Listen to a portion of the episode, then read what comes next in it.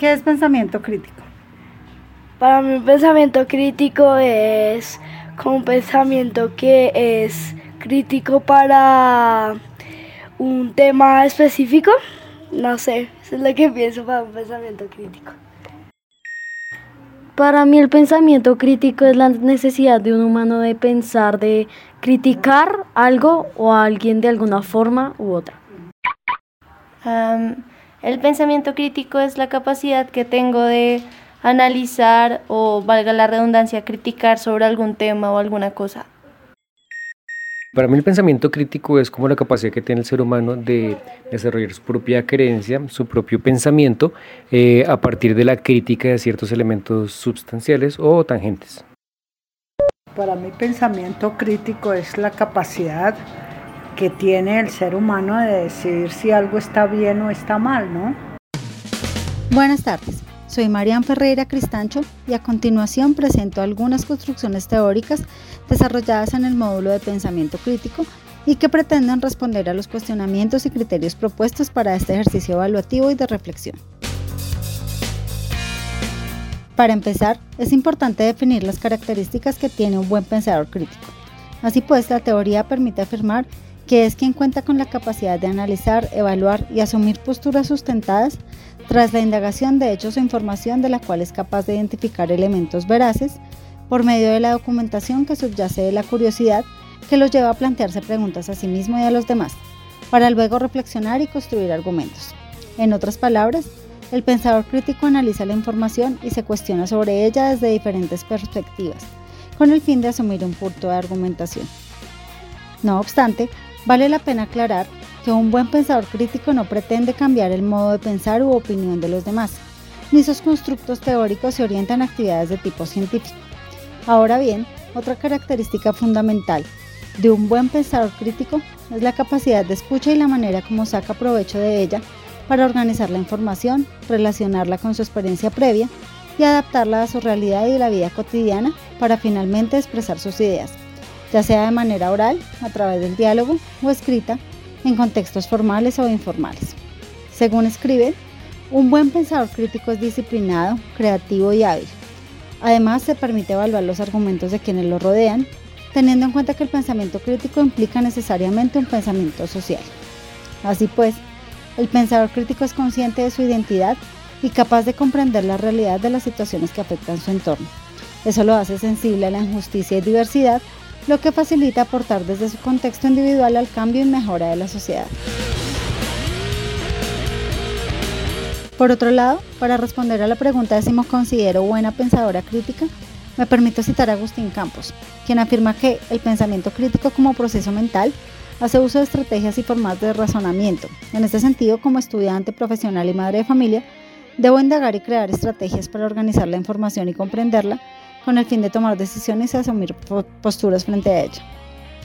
Un ejemplo concreto de esto puede ser la autorreflexión que se hace frente a las situaciones de la vida familiar,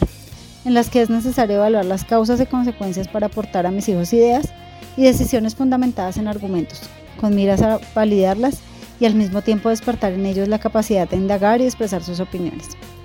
En el ámbito académico y profesional, el uso de fichas de análisis o listas de cotejo me permite organizar la información analizarla para formar criterios. Esto posiblemente me acerca a lo que se define como un buen pensador crítico. No obstante, partiendo de la propuesta de Passioni,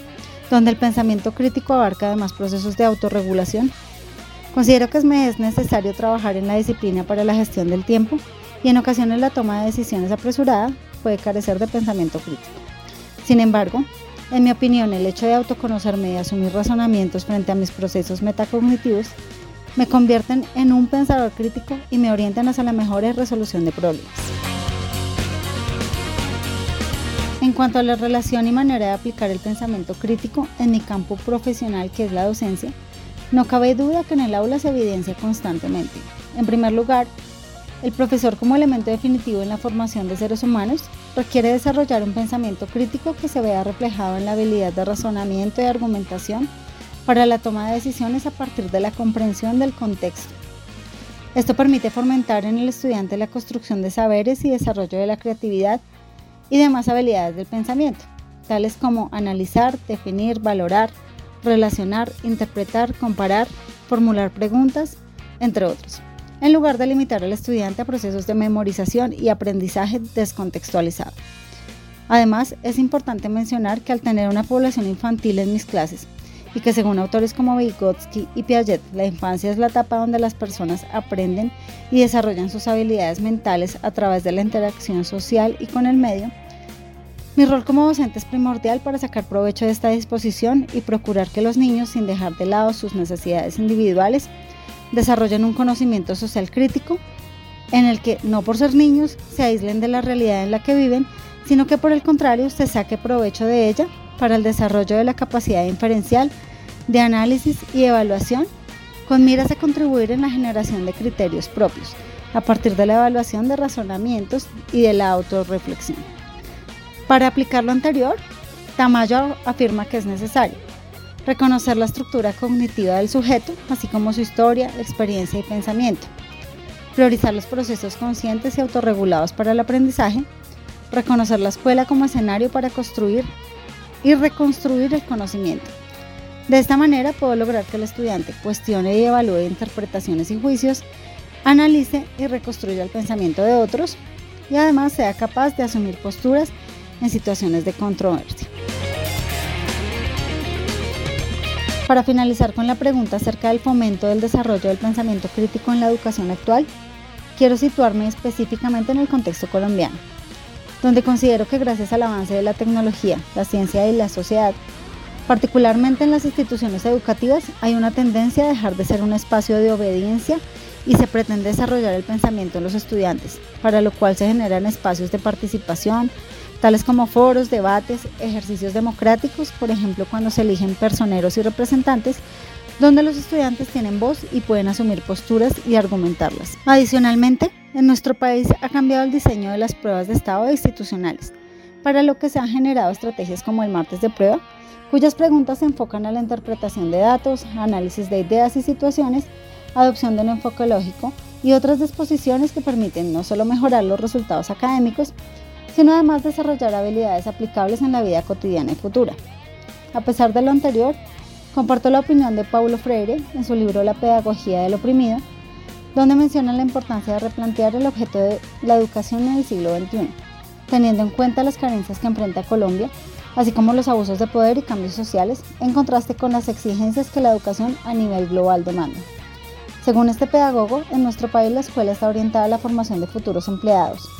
a partir del desarrollo de competencias específicas, es decir, una educación para producir. De esta manera se hace indispensable que el estudiante sea sujeto y no objeto, y enseñar a los hombres y mujeres a reflexionar, analizar y evaluar su entorno y a sí mismos, es decir, enseñar a pensar críticamente. Muchas gracias por escuchar.